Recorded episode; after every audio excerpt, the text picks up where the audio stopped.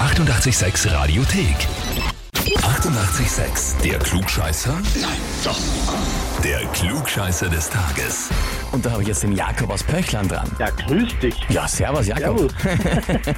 das ist eine Überraschung. Ist eine Überraschung, okay, also weißt du nicht, warum ich anrufe. Na? Mhm. Der Jasmin ist deine Frau. Ja. Ja. Die hat mir eine E-Mail geschrieben. Aha. Und zwar mit Chester des Tages. Richtig.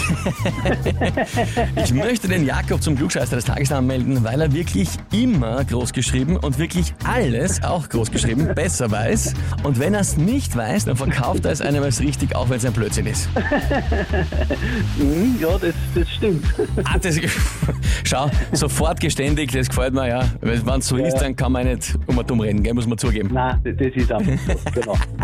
Na gut, Jakob, dann ist, glaube ich, alles klar, warum du angemeldet bist. Die Frage ist, stellst du dich der Herausforderung? Ja, natürlich. Das wollte ich hören. Na, Dann legen wir los. Und zwar, heute ist der 265. Geburtstag von Wolfgang Amadeus Mozart. Und der hatte zu Lebzeiten einen großen Rivalen und Neider. Und es gibt sogar das Gerücht, der könnte ihn vergiftet haben aus Neid, weil er gewusst hat, er wird nie so gut sein wie er. In Wahrheit wird das zwar als unwahrscheinlich angesehen, aber generell das Gerücht äh, gibt und ist damals umgegangen. Die Frage ist, wer war der große Rivale Mozarts? Antwort A war das Frédéric Chopin, Antwort B war es Johannes Brahms oder Antwort C war es Antonio Salieri. Puh.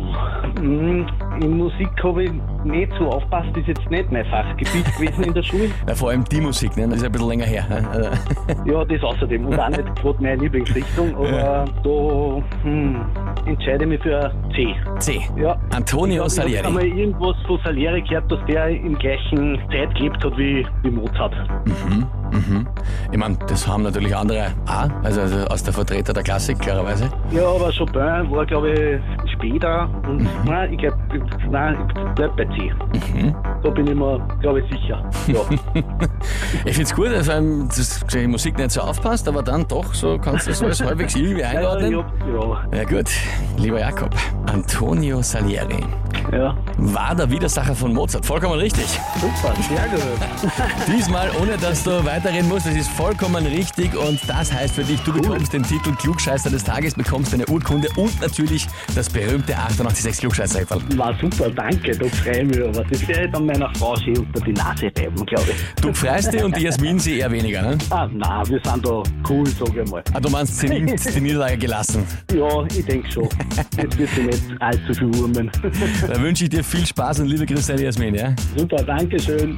Und wie schaut's bei euch aus? Habt ihr jemanden, wo ihr sagt, das wäre der ideale Kandidat für den Klugscheißer des Tages, der müsste da unbedingt antreten? Dann anmelden, Radio 886 AT. Die 88,6 Radiothek. Jederzeit abrufbar auf radio886.at. 88,6. Eighty-eight, sex.